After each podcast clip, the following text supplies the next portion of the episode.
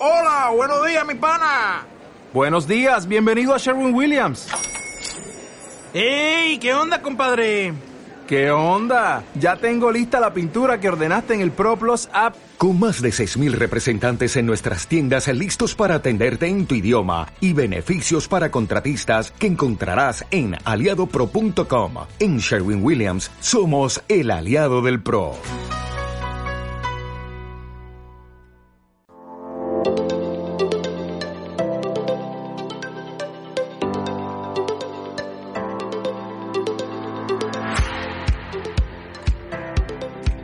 La bienvenida a Radio Woman Leader, la radio de las mujeres que lideran el cambio. Para saber más sobre Woman Leader, entra a nuestra web www.womanleader.org o búscanos en redes sociales. Estamos en Facebook, Instagram y LinkedIn y también en nuestro canal de YouTube Woman Leader TV. Te esperamos. Ella está cansado de tirar la toalla.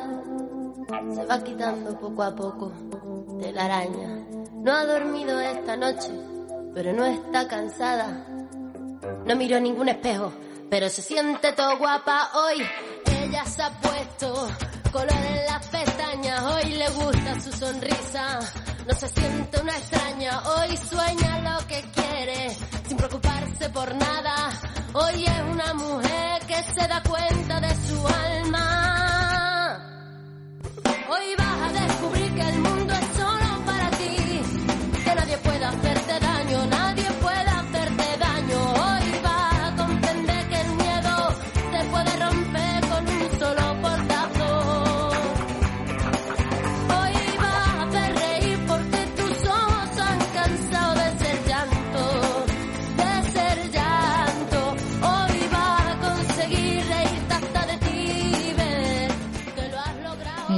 buenas tardes, pues ya estamos por aquí como todos los jueves con nuestro programa especial de Woman Leader. Le dedicamos este programa a todas las mujeres profesionales, empresarias, emprendedoras, mujeres que están en activo buscando todos los días nuevos retos y además durante este mes vamos a tener una nueva sección que vamos a, a inaugurar en el día de hoy que va a ser sobre mujeres referentes, mujeres que inspiran, que van a ser mujeres tanto de la historia como mujeres actuales.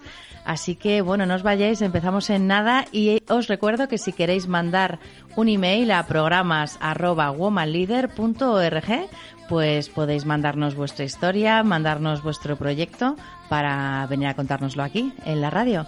Así que sin más empezamos en un minutito el programa de Woman Leader aquí en Libertad FM.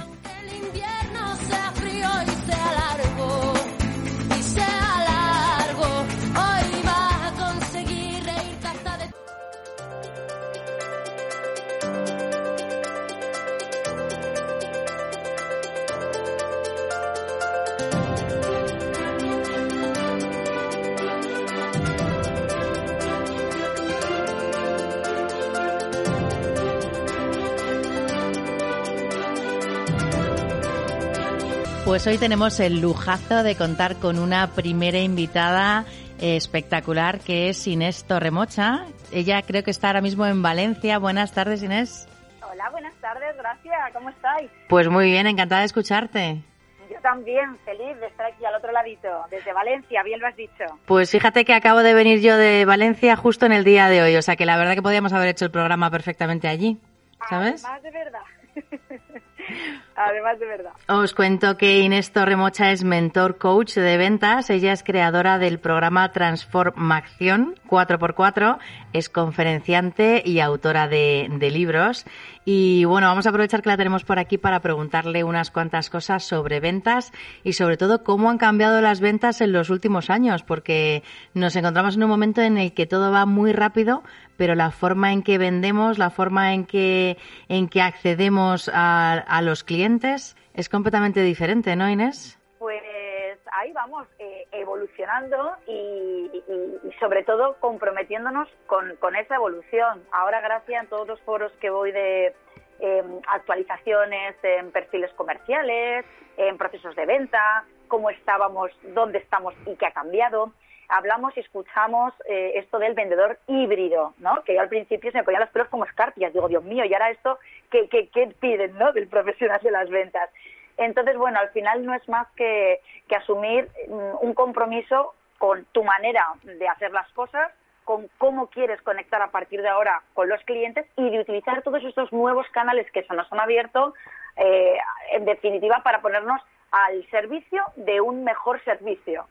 Entonces, bueno, no es más que, primero, que querer eh, evolucionar con, con los nuevos tiempos, comprometernos con ello y ser fieles a esa manera en la que nos estamos comunicando a través de los diferentes canales, hacerlo además con esa coherencia entre lo que lo que decimos en cada uno también de estos canales y siempre que esto no cambia nunca gracias desde el respeto y la profesionalidad pues para estar a la altura de nuestros clientes. Nunca nuestros clientes han estado tan informados como están ahora, a un golpe de clic.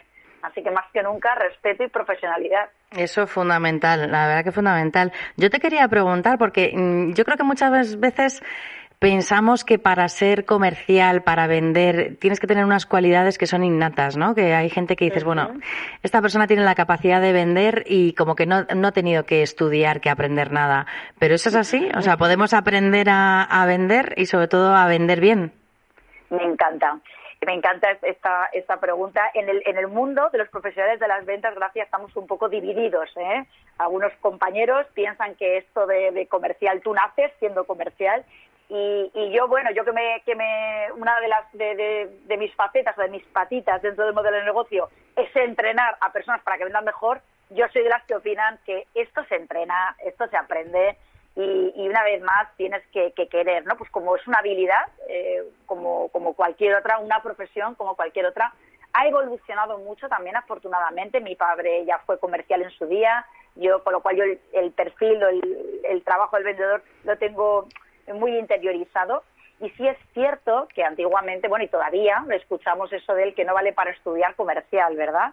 Pero bueno, has dado en el clavo. Eh, la, la, profesión del vendedor o del profesional de las ventas ha, ha, evolucionado también, igual que evolucionan los tiempos. Por supuesto que, que se entrena y, y, y poniendo foco eh, además más que nunca en, en, verbos o en habilidades como empatizar más allá de simpatizar, que siempre hablamos del comercial simpático, bueno, yo creo que hay que dar un pasito más, ya no es tanto simpatizar, que también, sino aprender a empatizar, eh, a escuchar más que argumentar, ¿no? Yo creo que ya el, el cliché del comercial que llega y te, perdóname la expresión, pero te suelta la chapa y tú te quedas ahí esperando a ver si termina el hombre o la mujer, bueno, pues yo creo que se ha convertido más en, en ese acompañamiento, ¿no? Eh, ese, ser más un partner que, que un comercial, un partner de un, un cliente potencial que lo que necesita es tomar la mejor decisión y nuestra responsabilidad como profesionales es acompañarle es eh, influir más, más que, que, manipular. En definitiva es asesorar más que vender y, y desde luego hacerlo con conocimiento de causa y formándote adecuadamente. ¿no? El proceso de venta tiene una estructura, tiene un para qué, hacer cada cosa en cada momento y bueno, en definitiva que el resultado pues eh, se traduzca en, en un cliente satisfecho con la mejor decisión de compra. Es que eso es muy importante, ¿no? Porque yo creo que ahora, bueno, antes tampoco, ¿no? Porque nadie, nadie quería, ha querido nunca comprar algo eh, que no quería comprar, aunque al final acabas, acabas haciéndolo, ¿no? Pero ahora más que nunca como que la gente tiene muy claro lo que quiere, lo que no quiere, y es un poco lo que decías hace un momento, que el consumidor o el cliente, independientemente de que sea B2B, B2C, está muchísimo más informado que antes. Totalmente. Y, y eso merece eh, todo, todo nuestro respeto. Además, gracias. Fíjate que eh, ahora mismo, porque que, que, que, quien tenga ahora mismo un rol profesional o un servicio o un producto mm, único en el mundo, eh, bueno, posiblemente. Eh, bueno, no, no, sé dónde estaría, pero... A, ahí lo tienes lo fácil, ahí la venta es muy fácil. ahí, ahí, ahí, ahí quería yo llegar, ¿verdad? Sin embargo, mm, yo, por ejemplo, como coach ejecutivo, tú mm, pones en Google eh, coach ejecutivo y pueden salir 1.555.000 búsquedas, ¿verdad? Así que, bueno, el, el cliente tiene donde elegir, ¿eh? tiene donde elegir, así que que tendrás que, que, preparar muy bien qué vas a decir, cómo lo vas a decir y, dónde está tu competencia diferenciadora. Claro, ahí está precisamente la clave, ¿no? El decir qué es lo que me diferencia a mí eh, mm, de los competidores y que a veces simplemente puede ser, como comentabas antes, el poder empatizar con el cliente y saber cuáles son sus dolores, ¿no? ¿Qué es lo que necesita y, cómo se lo puede solucionar? Que a veces es tan fácil como, bueno, parece fácil, pero luego no, no lo es tanto, ¿no? No lo es tanto. Y además, fíjate, has dicho una cosa muy interesante, que eh, nosotros como clientes, yo siempre que empiezo un acompañamiento de coaching ejecutivo o una formación, yo siempre eh, pregunto lo mismo. Digo, damos por hecho que el cliente sabe lo que necesita. Y muchas veces nuestra responsabilidad es identificar que cuál es su necesidad real. Antes decías también, jo, pues qué, qué mal cuando compras algo que realmente no necesitabas, ¿no? Ahí es cuando tienes esa sensación de manipulación que dices, bueno, es que una y no más, ¿no? Entonces, tenemos también que, aprender a, leer más allá de, lo que el cliente cree que necesita. A lo mejor lo tiene súper claro, ¿vale? Bueno, pues fenomenal. Dentro de que lo tiene súper claro, si tú puedes cubrir esa necesidad, eh, mm, estupendo. Mm, apaláncate en, tu, competencia o tu valor diferenciador dentro de, de lo que necesita. Ahora bien, si te estás dando cuenta de que a lo mejor viene a comprarte un bolígrafo y realmente no es un bolígrafo lo que necesitas, sino una estilográfica porque patatín, patatán, ahí es donde nosotros tenemos también que saber acompañarle. Y yo creo que a mí, como lo que te digo, ¿no? como clienta, que es donde siempre les digo a mis clientes, mm, cuando vayáis a vender algo, sentiros como cuando vais a, a comprar algo como comercial, ¿no? Qué sensación tan agradable cuando tienes una necesidad que cubrir y encuentras una persona a la altura mm, técnica de eso que vas a buscar y, que te orienta de la mejor manera posible. Quizá, mm, bueno, muchas veces toman la decisión de comprarnos o de elegirnos a nosotras eh, o a nosotros precisamente porque has dado con, con, con esa, esa eso que estaban, que estaban buscando, has sabido escuchar, has sabido asesorar, eh, sin manipular, sin forzar, fluyendo por el proceso de la venta con mucha estrategia, eso sí, para que la estrategia es como los trucos de magia. ¿eh? Tienes que ver el resultado sin desvelar los trucos, ¿no? Y, siempre desde ese, ese respeto, esa empatía, ese escuchar, ese, acompañar, ese influir. Yo creo que también muchas veces ocurre que cuántas veces hemos ido a, a, vender una cosa que el cliente, como decías, ¿no? Lo tenía clarísimo y de pronto mm, nos hemos dado cuenta que no necesitaba eso, que necesitaba algo completamente diferente y en ese proceso consultivo de venta es donde verdaderamente has aportado tu valor qué importante es poder hacerlo. Y también yo creo que es un punto importante que te quería preguntar, que ahora también a través de las redes sociales podemos ofrecer un poco ese conocimiento de manera previa, ¿no? A través de contenidos, a través de referencias, eh, un poco mostrar ese conocimiento en las redes sociales que también ayuda mucho, ¿no? A la hora de, elegir a quién le quieres comprar, ¿no? Y qué. Bueno, yo creo que los escaparates digitales, bueno, son un antes y un después, es lo que nos permite trabajar en orgánico esa generación de, clientes potenciales que antes era eh, para los privilegiados que podían invertir en publicidad a través de, eh, televisión, nuestra maravillosa radio y demás. Ahora todo eso seguimos teniendo al alcance. Yo mm, también soy partidaria de invertir en una buena publicidad en medios. Eh, y además tenemos este escaparate digital que mencionabas tú y el marketing de contenidos es esa manera en la que tú vas generando credibilidad, vas generando confianza con tus clientes potenciales, vas generando esa autoridad que te permite hablar acerca de un tema, no una autoridad jerárquica, sino que cuando alguien comienza a, consumir tus contenidos, ¿verdad? Este marketing de contenidos, eh, que, esta persona diga, ojo, pues, pues parece que, que Gracia sabe perfectamente de lo que está hablando, o Inés sabe perfectamente de lo que está hablando. Entonces es trabajar la clave de cualquier proceso de venta de éxito que no es ni más ni menos que la generación de confianza. Y eso es como el amor, que has de ir trabajándolo eh, y regándolo poquito a poco hasta que, que bueno, pues, pues eh, ese cliente cuando tenga una necesidad que tú cubres, que dices que cubres, que has demostrado que cubres, ¿vale? Porque ese marketing de contenidos eh, puede tener, además de aportes de valor, también aportes de lo que llamamos la prueba social. Eh, mira lo que dicen de mí esta mañana, justo gracias yo en los stories eh, no tenía, mira que mi equipo siempre está ahí con su calendario editorial para redes sociales, pero los stories son un poco míos, con lo cual pues son espontáneos y hoy ha sido bueno, pues capturas de pantallas con comentarios de clientes satisfechos, gracias. Yo creo que tenemos ahí una oportunidad para generar ese, ese engagement con, nuestros clientes potenciales que nos muestre auténticos, que nos muestre creíbles y, sobre todo con, esos resultados en, nuestro trabajo, que es lo que al final más nos va a, poner en valor. Así que es, una oportunidad y, desde luego utilizándola con, sentido común, con, con responsabilidad y y desde luego con, con un para qué lo estás haciendo. Eh, bueno, desde luego a mí personalmente me encanta y vamos, lo utilizo, lo utilizo y animo a que lo utilicéis y a que lo utilicen. Claro que sí, es que es fundamental, Inés. Yo te quería preguntar, cuéntanos un poco cómo funciona tu programa de transformación 4x4, porque tiene una parte de mentoring, coaching, formación, es un poco un poquito de todo, ¿no?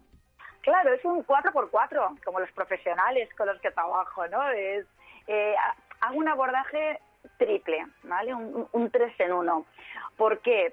Eh, bueno, pues porque es un programa de 90 días, es un trimestre en el que yo trabajo de manera individual con, la persona que, esté dispuesta y comprometida a pasar al siguiente nivel profesional, a obtener mejores resultados profesionales.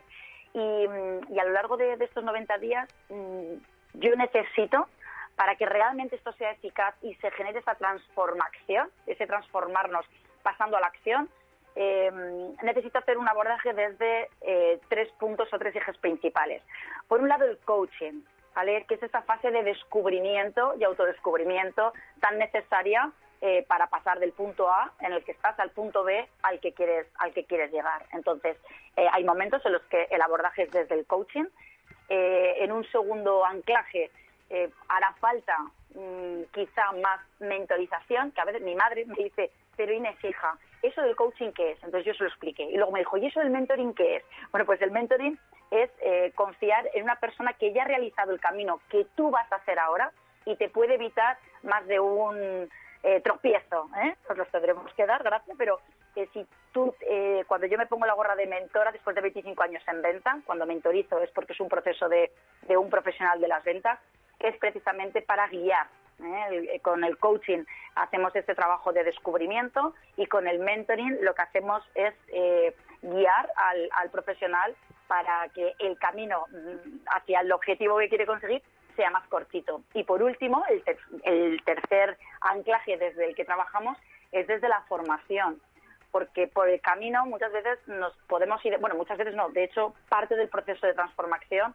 tiene que ver con la identificación de esas competencias y esas habilidades que te faltan para estar en un grado de excelencia que te ayude a incrementar pues entre un 40 y un 70% tus resultados.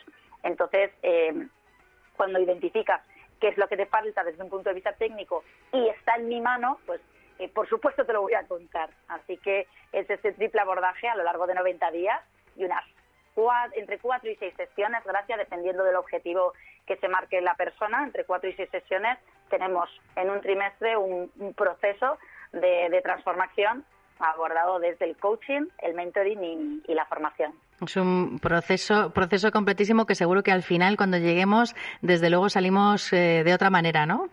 Totalmente, con las pilas cargadas, con el plan de acción ya no terminado, pero sí muy, muy encarrilado y, y, que, mira, yo lo, explico a veces con el cuento de Alicia en el País de las Maravillas. A mí hay una parte, bueno, me encanta, Alicia en el País de las Maravillas tiene muchas, muchos aprendizajes y hay un momento, gracias, en el que eh, Alicia está delante de tres o cuatro puertas y le pregunta al gato, ¿qué puerta tengo que escoger? Y el gato le dice, ¿pero tú dónde quieres ir? Claro. dice Alicia, me da lo mismo. Entonces dice el gato, coge pues cualquiera. Mismo, donde llegas, cualquier puerta te vale. Pues esto es un poco igual. ¿eh? El, eh, transformación, los programas de, mentorías y, coaching que trabajo es para clarificar dónde quieres ir y entonces ver qué puerta vamos a escoger y qué camino necesitas, con qué competencias, ¿no? la, la brújula para que realmente vayas donde tienes que ir en el menor tiempo posible. Inés, creo que además te tengo que dar la enhorabuena porque acaba de salir a la venta la cuarta edición de tu libro, La vida es venta, ¿no? Ayer mismo, primicia total, gracias y que estoy feliz porque pues ya estamos en esta cuarta edición con un montón de, profesionales que ya nos han acompañado por este camino de La vida es venta y bueno, pues una satisfacción máxima. Enhorabuena y además el subtítulo es Claves para gestionar tus emociones y realizar más ventas. A mí me gustaría que nos contaras así muy brevemente por qué tenemos que gestionar nuestras emociones, qué es lo que tenemos que aprender a gestionar y por qué es tan importante unir las ventas con las emociones. Pues fíjate, es importante unirlo porque es imposible separarlo. Fíjate que, que, que enrevesado lo que, lo que acabo de decir y sin embargo que sencillo. A ver, eh, si hay algo que está demostrado es que las personas compramos desde nuestra emoción y luego justificamos la compra desde la razón. Ya, aunque solo sea por eso, que no lo dice la Torre Mocha, lo dice la evidencia científica y la psicología del consumidor, a partir de ahí, fíjate qué importante eh, generar esa emocionalidad en nuestro interlocutor, esa emocionalidad adecuada. Primero, que nosotros vayamos en la emoción adecuada y que seamos capaces de comunicar eh, nuestra propuesta de valor empatizando y sintiendo desde qué emoción nos están comprando.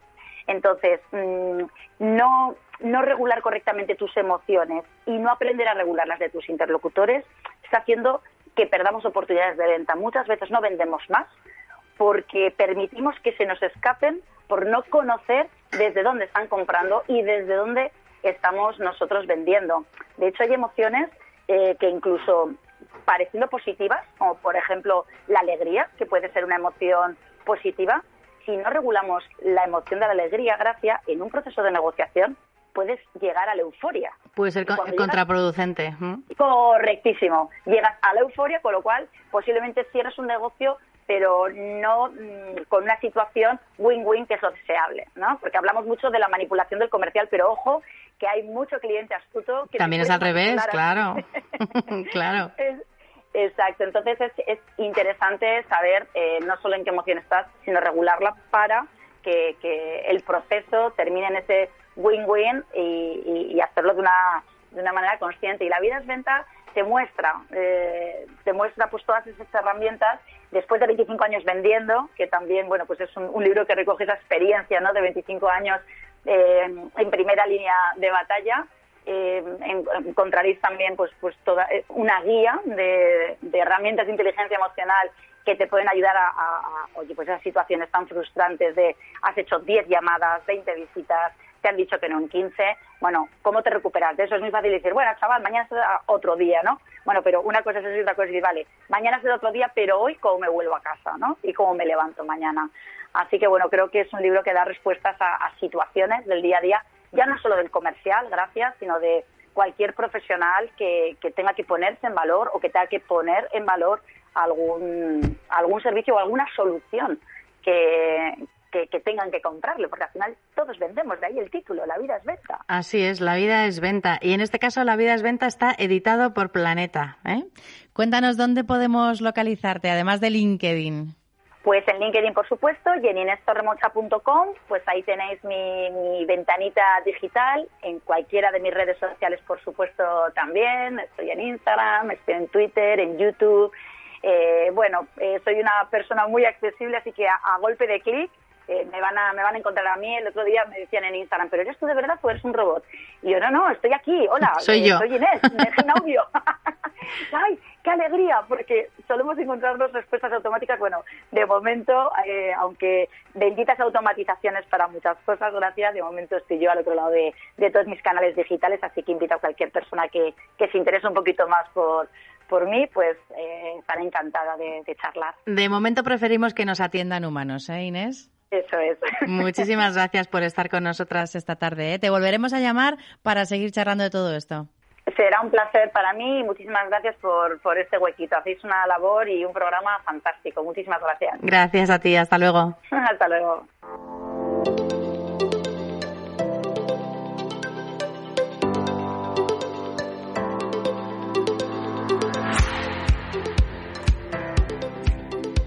¿Aún no eres socia de Woman Leader? Únete ya a la Organización Internacional para el Liderazgo y el Empoderamiento de la Mujer y accede a nuestro network de mujeres profesionales, directivas, empresarias y emprendedoras. Entra en www.womanleader.org y hazte socia. Te estamos esperando.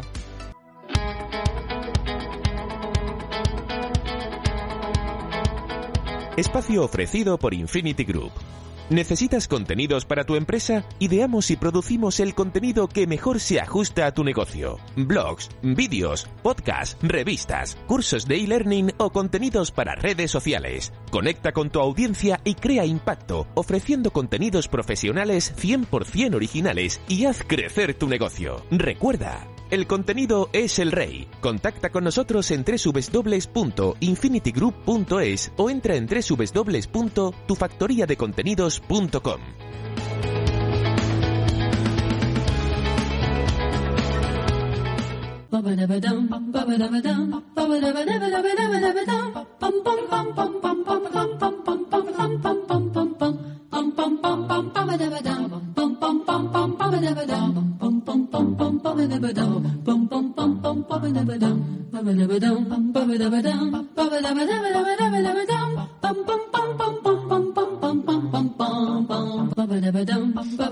Pues ya tenemos por aquí a Ana de Sencillamente Ana. Buenas tardes. Buenas tardes, ¿qué tal? ¿Cómo estás? Pues estupendamente. Hablando de ventas, fíjate, de ventas, de coaching de transformación y de un montón de cosas que estamos estado hablando con Inés Torremocha. Como siempre, muy interesante. Claro, ya sabes que aquí siempre estamos aprendiendo, ¿eh? Sí, así es. Oye, parece que se acaban las restricciones de la pandemia, que vamos mejorando un poco el tema y que va bajando la incidencia y vamos a poder disfrutar de un otoño un poquito más relajados bueno, con a ver esto si de es los verdad. planes. A ver si es verdad. Bueno, planes no nos faltan nunca, o sea que No, eso- además tú sabes que siempre traigo alguna propuesta que es en el exterior, como esta que te traigo hoy de Luz Madrid, el Festival Internacional de la Luz. El Festival Internacional de la Luz, qué bonito. Pues sí, como sabes que en 2019 se presentó Madrid a la candidatura eh, del Paseo del Prado y del Buen Retiro para ser eh, Patrimonio Mundial de la UNESCO, se concedió esto, así que desde el 29 al 31 de octubre, desde las 20 horas hasta las 0 horas del día siguiente tendrá lugar la primera edición madrileña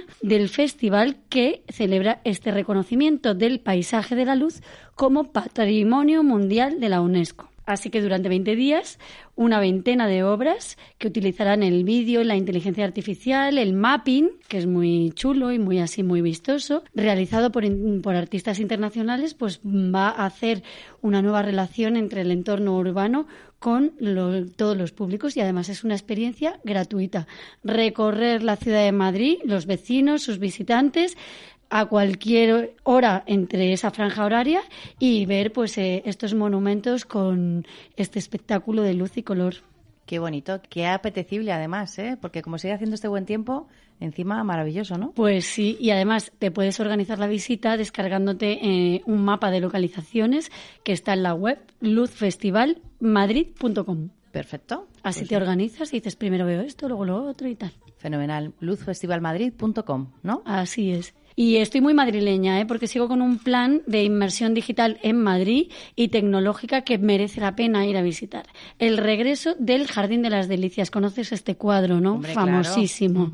Del Bosco, que El es una de las obras de arte más reconocidas Y una de las más mundial. visitadas, además, ¿no? Creo que es una de las más visitadas. es. Además es de esas obras que cuanta- da igual que las veas mil veces, que siempre encuentras un detalle y una cosa que no habías eh, visto antes, porque está Es un tan poco un encuentra de- Wally de la época. Ahí está, sí, eso es, eso es.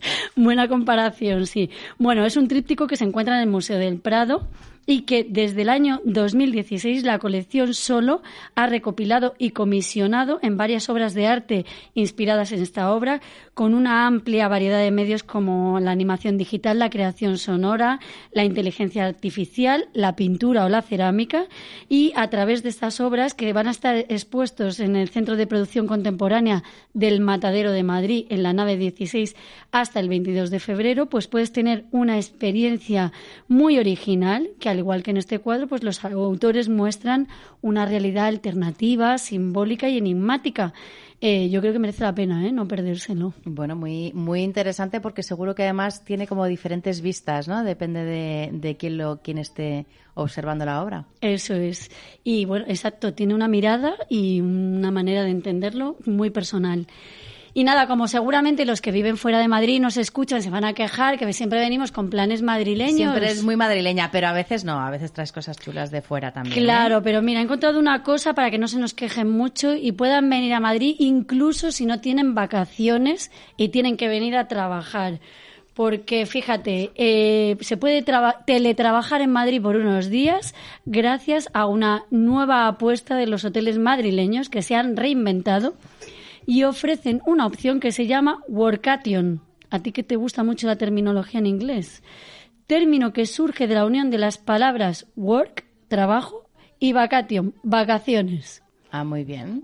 Así que es un plan que los establecimientos ofrecen a sus clientes con espacios de trabajo con bonitas vistas, pero a la vez conectado con desayunos energéticos, eh, café ilimitado, acceso a actividades del hotel como yoga, el pilates, el baile, para que puedas trabajar y desconectar.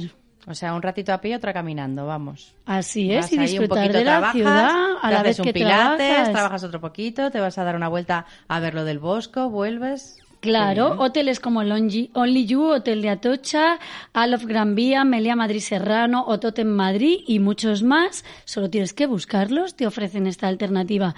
Y si tienes algún amigo o familiar que te dé alojamiento, pero necesitas un sitio para trabajar, otra opción es el espacio de coworking alquiler de espacios por horas que están ahora muy de moda, por semanas o meses, que tienes de todo, ¿eh? He visto de todo, desde lo más vanguardista, como uno que hay en Delicias, que tiene un diseño muy industrial en una antigua nave de depósito de herramientas, a ambientes ya más delicados y más zen, como uno que está en la calle Hortaleza, que ofrece también programas de yoga y meditación por si te estresas un poco, que tengas ahí un momento de relax. Y hay muchos otros centros en Madrid que todos cumplen con las medidas de control sanitario para trabajar seguros y después puedes disfrutar de los planes madrileños. Así que no hay excusas para venir a Madrid. Oye, nosotros que estamos aquí en Madrid también nos podemos apuntar a eso, ¿no? Porque suena fenomenal. Pues también, yo creo que ahora antes que hablabas de las ventas, es un buen plan, quedar en un centro de coworking con un cliente y exponerle tu producto y en un ambiente diferente. No tienes por qué tener una oficina, puedes utilizar estos recursos. Claro que sí. Bueno, ahora es que no solamente está de moda, sino que además es cada vez más interesante el poder hacer eso. Disfrutar de trabajar un poquito más pues sí, también, también, efectivamente. Pues muchísimas gracias, Ana. Quédate por aquí, ¿eh? que ahora vamos a hablar con Virginia Vicente, que nos trae una nueva sección y charlamos un ratito. Estupendo. Venga.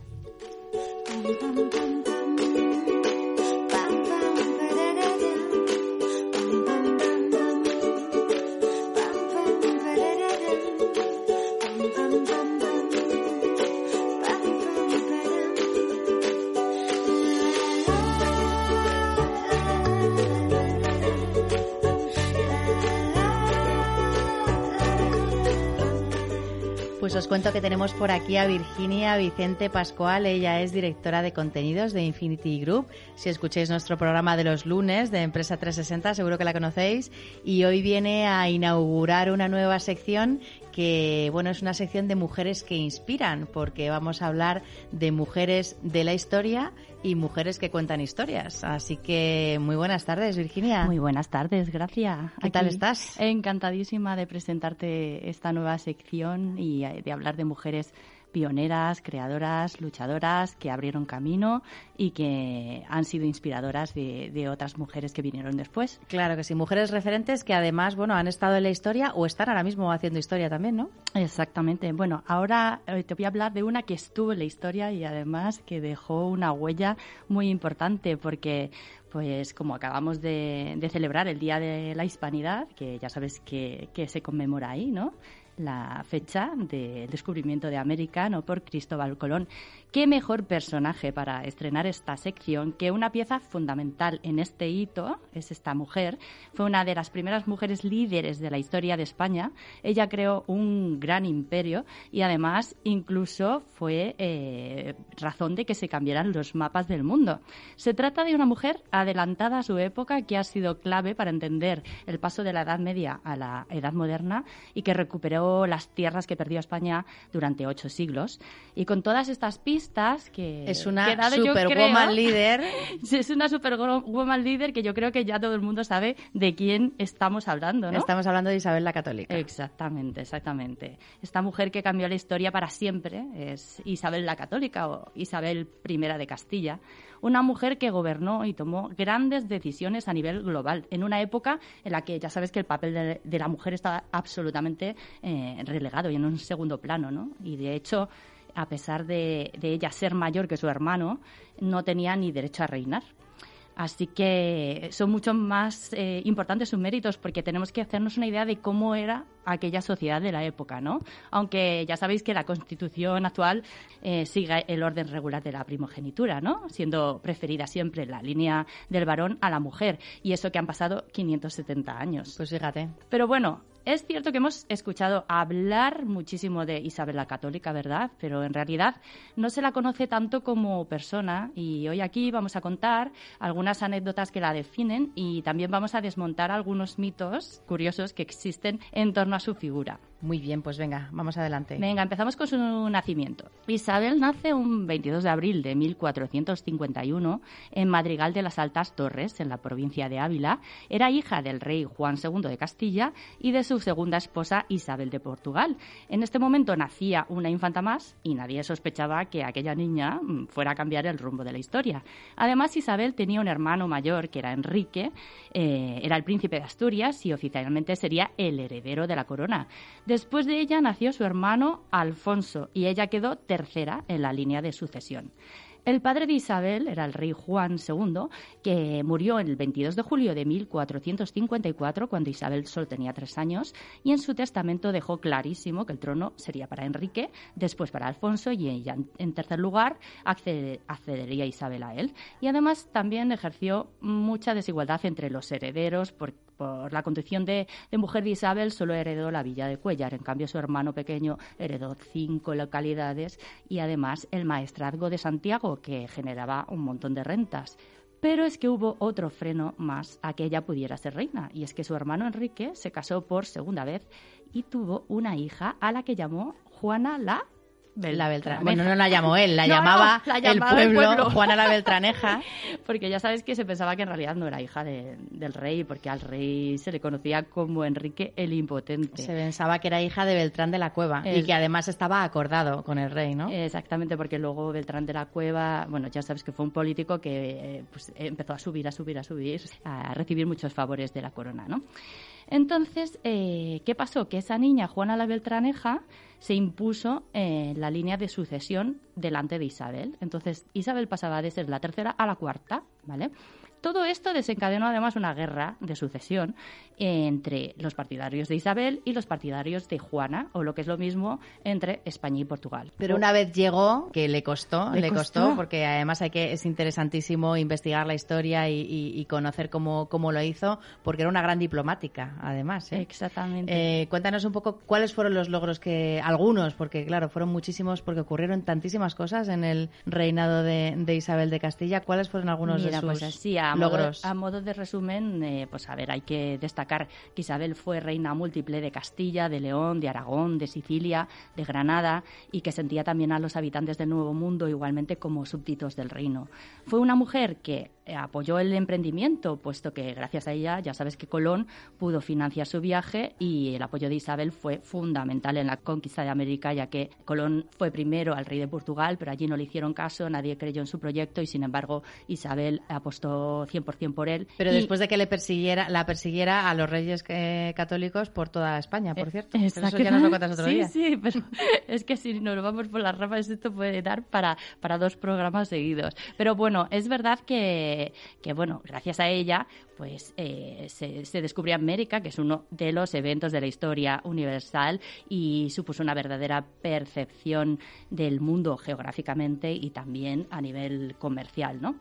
Otro hecho destacado es que Isabel fue capaz de unir a la nobleza castellana a la nobleza andaluza para recuperar el último bastión del reino nazarí, que fue Granada. El resto de la historia ya la conocemos. Eh, después de diez años de guerra, en 1491, los reyes católicos hicieron que Boabdil se, se rindiera ¿no? y, y llorase también. Y lloró, lloró. Pero bueno. Que ahí es cuando dijeron lo de no llores como mujer, aquello que no supiste defender como hombre. Exactamente. En el suspiro del moro, ¿no? Exactamente. Mm, por su madre, Aixa. Hay parte de la historia que no sabemos, que es que las capitulaciones de Granada, lejos de lo que nos podemos imaginar, fueron muy benévolas para Boadil y sus súbditos y garantizaban el perdón para todos los resistentes, el respeto de sus bienes, sus propiedades, la lengua, incluso la religión. Lo que pasa es que un poco más tarde, por la las presiones, porque ya sabes que... Ya se lió la cosa. Había presiones de la nobleza, presiones de la iglesia y entonces eh, ya sí que se intentó convertir al cristianismo, a los musulmanes y luego ya sabes que vendría la expulsión de los judíos. Pero por lo visto la reina se vio obligada a tomar esta difícil medida ante las presiones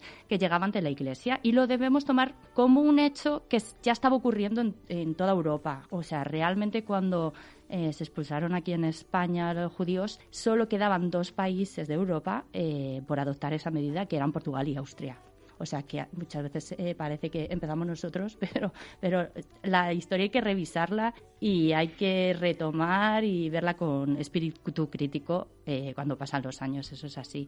Entonces, bueno. Y además está regada de muchas fake news también. Bueno, para finalizar, te voy a contar una que yo no sabía y la verdad que me ha dejado bastante sorprendida. Siguiendo un poco con los hechos importantes del reinado de, de Isabel, podemos decir que fue una líder transformadora, porque se implicaba de verdad en los problemas de la administración política y quería cambiar las cosas y por ello reorganizó el sistema de gobierno, centralizó competencias para tener un mayor control de algunas cosas que estaban en manos de la nobleza. Al ser consciente de la deuda que había dejado su hermano Enrique IV, eh, llevó a cabo una reforma económica muy importante para reducirla y además reformó el sistema de seguridad ciudadana. Y además una cosa muy curiosa es que se lleva a sus hijos a la batalla para que vivieran lo que es llevar a una nación desde la primera línea y no desde la tranquilidad del palacio.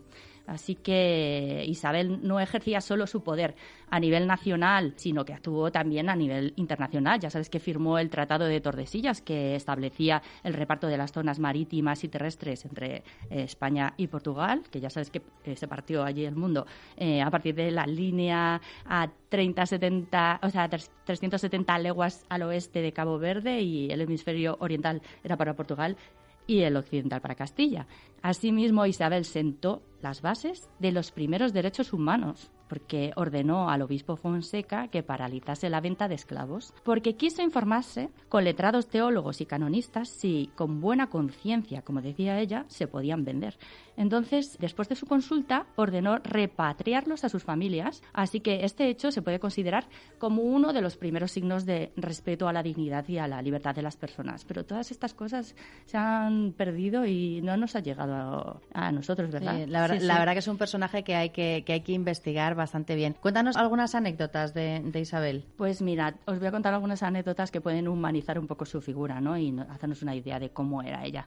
Los archivos hablan de una reina en primer lugar mm, muy católica, muy devota. Eh, de hecho, se le llama la católica porque se le concedió un título eh, junto a Fernando por el Papa eh, Alejandro VI, la llamada bula si, si. Y por esta bula, los reyes católicos, o sea, son reyes católicos, todos los reyes de España hasta hoy, incluso el incluso el actual, ¿no? Felipe VI es un rey católico.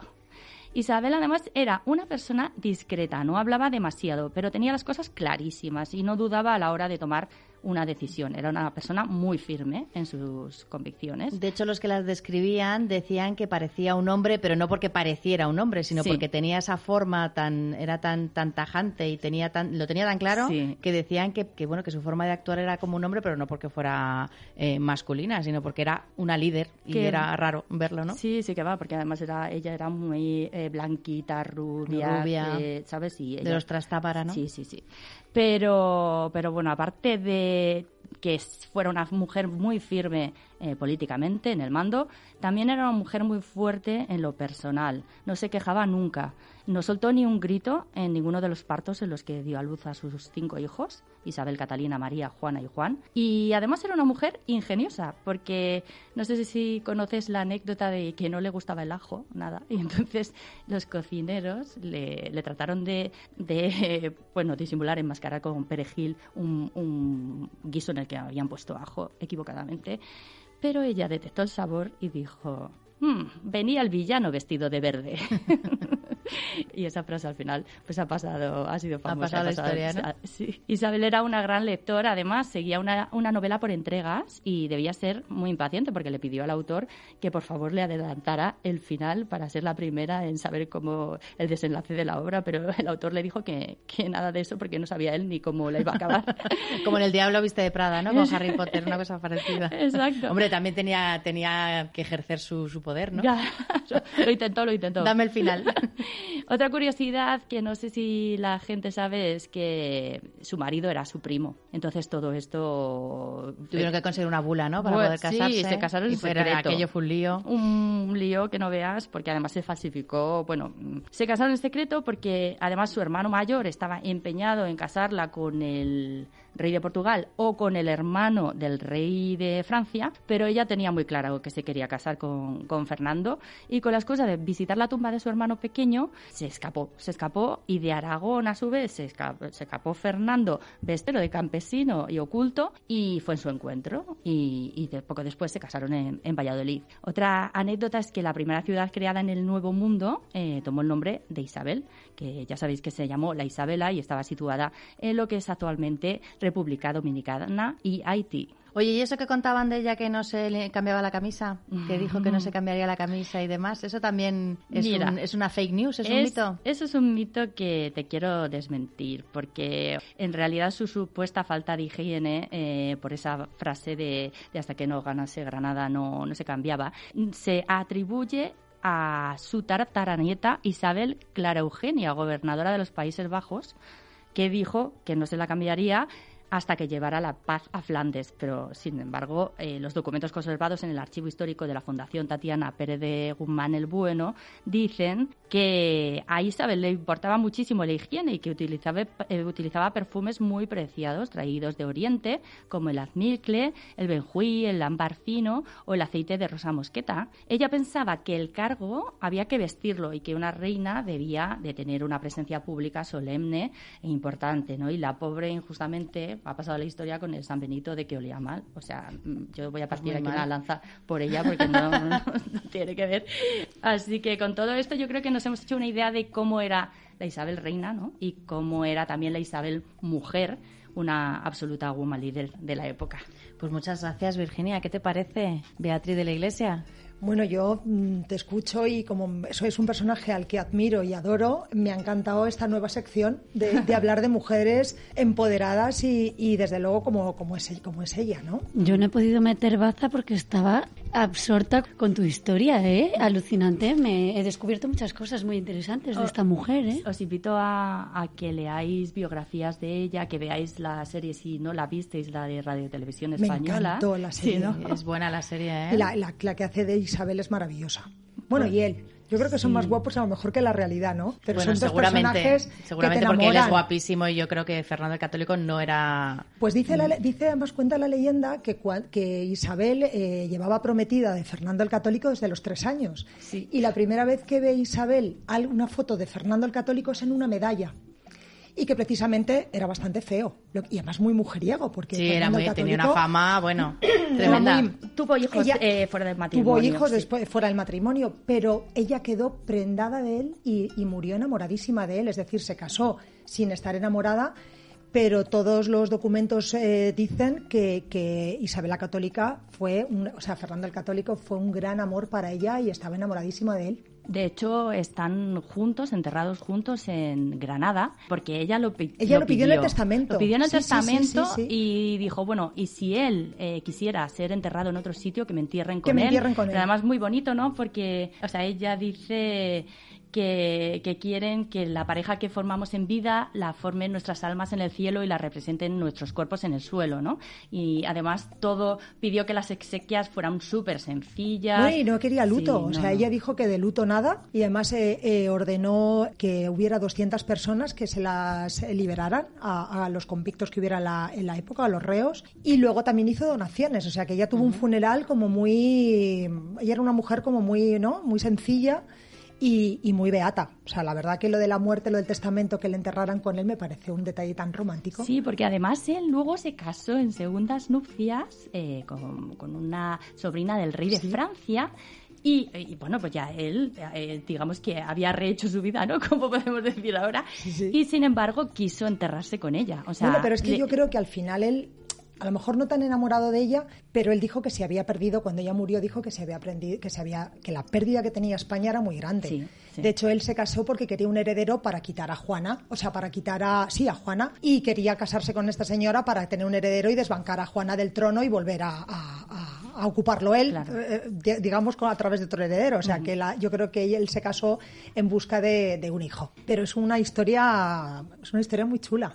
Pero ¿qué os parece que siempre nos llega la imagen de Isabel la Católica como ah, muy pues una persona muy autoritaria, muy mandona, porque sea mujer, te quiero decir, pues solo por su condición de mujer y, y todos estos mitos de que si era sucia y fíjate que luego esto no tiene nada que ver con aparte, la realidad. aparte que era una mujer muy espiritual, a mí hay cosas de ella que me han marcado eh, y era cómo trataba primero, cómo eh, quiso liberar a todos los esclavos, lo que tú has contado antes, ¿no? Y cómo los indemnizó, porque incluso a los, a lo- ella los judíos tenía mucha amistad con los judíos y estaba completamente negada la expulsión de los judíos. Lo que pasa es que desde Roma vino la orden y no le quedó otra. Pero incluso cuando los indios vinieron, ella en el testamento dice que los indios tienen que tener los mismos derechos de cualquier persona. Y los indios que trajeron esclavos de ahí, ella mandó devolverlos a- en un barco a las Indias indemnizarlos. Y lo mismo pasó cuando expulsaron a los moros de, de Granada, que se enteró que en el barco que los habían mandado, un barco gratuito para la expulsión de los, de los moros a África, habían sido atracados y quitados todas sus pertenencias en ese barco. Y ella hizo una investigación y mandó que ejecutaran a las personas que habían eh, asaltado a los moros en el barco y les indemnizaran eh, con ello. Y luego hay otra historia de ella también muy humana, que es cuando, cuando también los moros venían a, mercadear a Granada, eh, los cobraban, eh, pues en esa época, equivalente como a dos euros ahora, ¿no? Eh, por dormir en las calles. Y ella dijo que se rehabilitaran mesones para que cuando hubiera agua, frío y lluvia, esas personas que venían de África a, negociar y a mercadear aquí, tuvieran un lugar donde dormir. O sea, que ha sido una persona con una humanidad que para mí, desde luego, eso eso la, la- la honra y la pone en un lugar como una mujer 10. Porque es verdad que, fue una mujer, fue mujer, fue lo que contabas de que se llevaba a los hijos a las contiendas, era con, con el fin de estar todos unidos. O sea, es una mujer que el político era él, porque de hecho Maquiavelo eh, escribe el libro El Príncipe basado en, en católico, ¿no? Eh, pero realmente la, la, que, la que cambia la historia desde la fe y desde la unidad es ella porque ella es la que, la que logra desde, esa, desde ese buen hacer, porque todo en su vida siempre es la unificación de España. Ella siempre está desde la unir, desde la fe, desde el hacerlo bien. Entonces yo creo que es una mujer que se la conoce muy poco la parte humana y no era tan estratega. Yo creo que ella lo que siempre quería era llevar el bien y llevar esa religiosidad y esa espiritualidad y esa conciencia donde pues donde hasta donde pudiera llegar, que fíjate hasta dónde llegó. Hombre, es que yo creo que también hay que tener en cuenta que en esa época los reyes eh, no tenían un, un poder absoluto, es decir, tenían mucha presión tanto de la iglesia como de los de los nobles. De los nobles. Además. Bueno, Por eso me ha llamado a mí la atención que has dicho que tenía muchas habilidades diplomáticas. Claro, era muy diploma- Que era- es sí, lo sí. que ahora llamamos inteligencia emocional. Claro. Que debía de manejar muy bien las emociones de los que estaban a su alrededor, porque siendo una mujer en un mundo de hombres, seguramente que sabía bailar muy bien eso que tú a veces hablas del baile de los egos, ¿no? Sí, porque y sabía entender los egos de cada uno para llevarlos a su terreno y conseguir todas esas cosas que seguro que tenían muchísima oposición. No solo porque eran ideas muy pioneras y muy novedosas en esa época, sino porque además venían de una mujer, con lo cual seguramente, me imagino yo, y esto ya es de mi propia cosecha, que en esa corte en los pasillos se hablaban barbaridades de ella, cómo se le ha ocurrido, otra locura de la reina, otra, y ella con esa inteligencia emocional que llamamos a veces diplomacia, consigue llevarlos un poco a su terreno, ¿no? Bueno, fíjate si lo consigue, que consigue ser reina eh, con un rey. Es decir, ella eh, hace un super papel y no renuncia a su reinado y le da el lugar a él, que yo creo que eso en las parejas o en este tipo de, de- de relaciones es muy difícil tú ser reina y elevar a tu rey, pero sin perder tu soberanía, porque Isabel la Católica fue soberana y señora. Y de hecho era O sea, más importante el reino de Castilla en aquella época que el reino de. Aragón. Y sobre todo era más próspero y más- abundante. claro, por eso te digo. porque realmente el reino de el reino de Aragón emulaba o modelaba el de Castilla, que ella tenía muchísima más conciencia, ya te digo, el otro era un estratega, el marido, o sea, el rey, pero ella era alguien que lo que decías tú, con una inteligencia emocional, que yo creo que eso... Y además fue una buena influencia para Fernando el Católico. Yo creo que hicieron un tándem muy interesante porque uno tenía a lo mejor esa, ese punto de político de doble cara donde el fin no justificaba los medios, porque fue un rey característico de, algo así, y ella sí, para ella ese, ese, ese hacer bien las cosas era muy importante. Pues oye, muchísimas gracias por estar esta tarde aquí charlando sobre, bueno, un personaje que yo creo que es fundamental leer sobre, sobre ella, leer sobre ese reinado que fue clave para la historia de España y también pues para ver que hay muchos mitos que han llegado hasta ahora, que también son símbolos que, que representan muchas cosas, pero que hay que ver un poco y también ponerse en ese momento de la historia, ¿no? Todo lo que ocurría, que había, pues, pues eso, lo que tú has dicho, fue pasar la, Edad Media a la Edad Moderna. Pues no, y de una España paupérrima una España gloriosa, que al final fue una, una, potencia del mundo. O sea, que es que cuando los reyes católicos cogieron España, estaba, eh, pues eso, paupérrima, y al final fíjate lo que hicieron de ella, ¿no? Y fíjate que si hubiera sido Juana, la llamada Juana la Beltraneja, si hubiera sido reina, seguramente habría cambiado completamente la historia, porque hubiera sido de Portugal. Exacto. ¿no? Así que bueno, muchísimas gracias por estar esta tarde con nosotras y nada, el jueves que viene os veo por aquí y a todos y todas las que nos estáis escuchando, acordaos que el jueves que viene tenemos un nuevo programa de Woman Leader de 6 a 7 de la tarde y que el lunes os espero aquí en el programa de Empresa 360 de 5 a 6. Así que sed muy felices y nos vemos.